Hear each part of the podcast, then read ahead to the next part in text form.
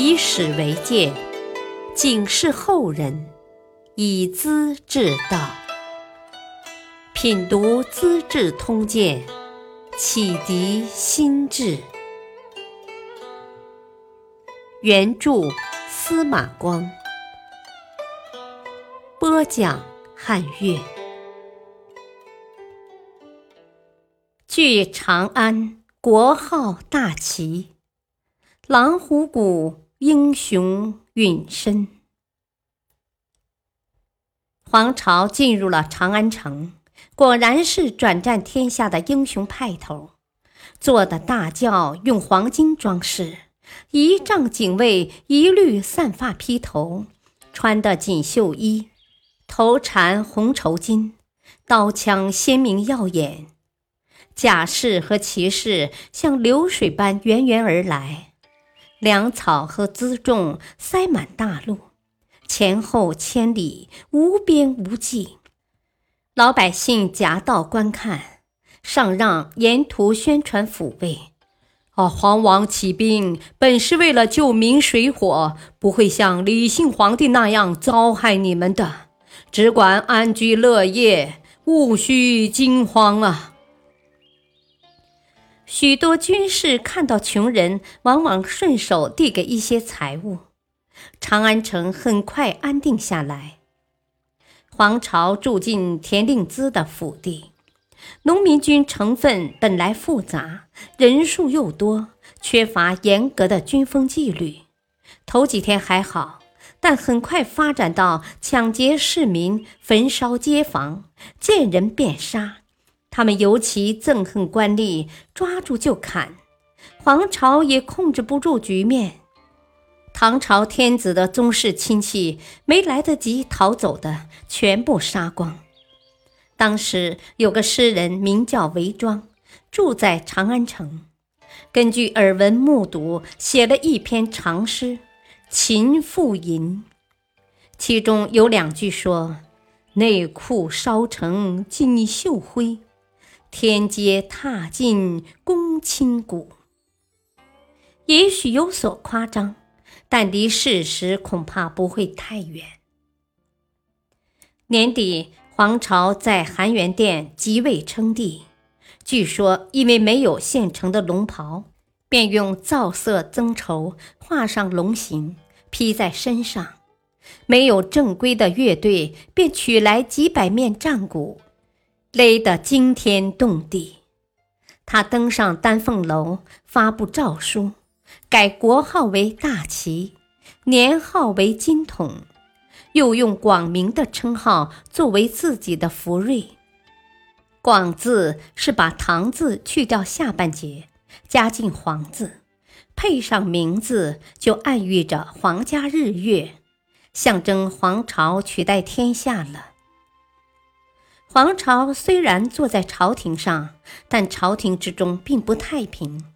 他先不允许唐朝三品以上的官员再做官，后来又改变策略，凡是愿向大齐自首报道的唐氏臣子，都恢复官职。但许多人忠于唐朝，不愿出来做官，便自杀的自杀，诛杀的诛杀。有一天，上让在尚书省门外发现一首嘲讽宰相的打油诗，勃然大怒，也不去打听是怎么回事，一味认定是尚书省中官员写的，于是把他们以及守门的军士全部抓住，倒吊起来，一个个剜出眼珠子，又下令搜查城中会写诗的人。杀死三千多，不会写诗而能识字的也抓来做苦工，服苦役。长安城中血雨腥风，市民极度反感。这时，逃到蜀中成都的熹宗，派郑田为主将，又召请沙陀人李克用和鞑靼军队，对长安形成包围。几经反复，黄巢手下大批将士投降官军。待他逃回自己的家乡渊渠时，只剩下一千多人了。他的小儿子也成了李克用的俘虏。公元八八四年六月，唐朝的将军李师悦和降将上让追赶黄巢，在曲阜附近追上了。经过一番恶战，起义部队彻底失败，逃进泰山东南约一百里的山中，名叫狼虎谷的地方。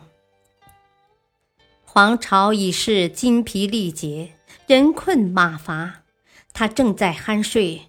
外甥林岩溜进房中，一刀砍下首级，接着又把他的兄弟和妻子杀死，提着七颗脑袋下山向唐军投降。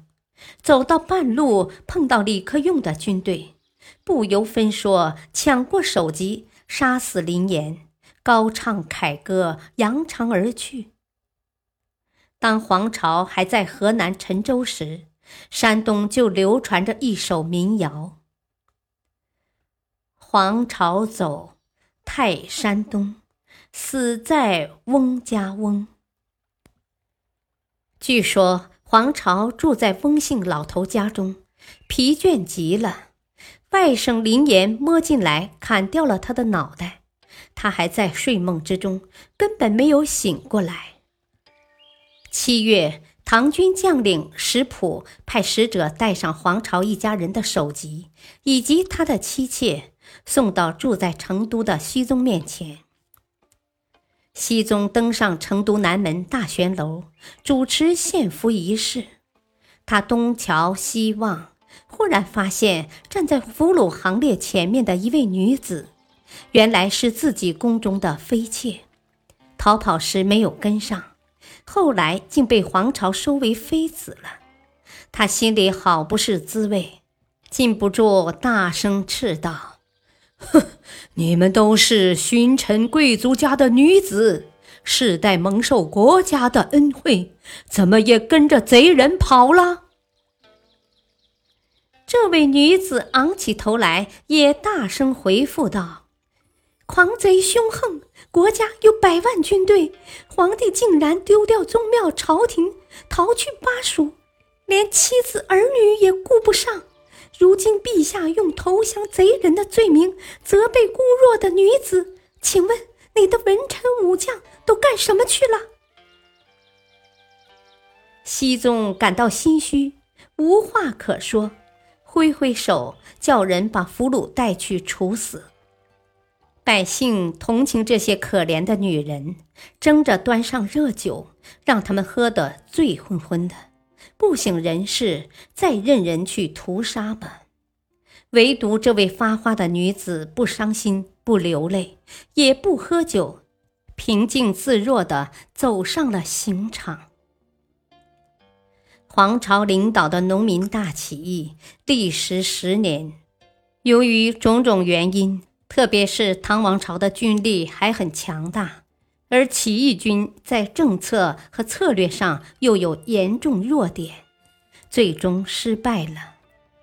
然而，他们敢于造反的精神，蔑视统治者的气魄，是令人赞叹的。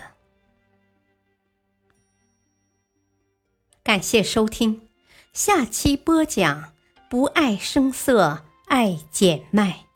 团结一心，至洛阳。敬请收听，再会。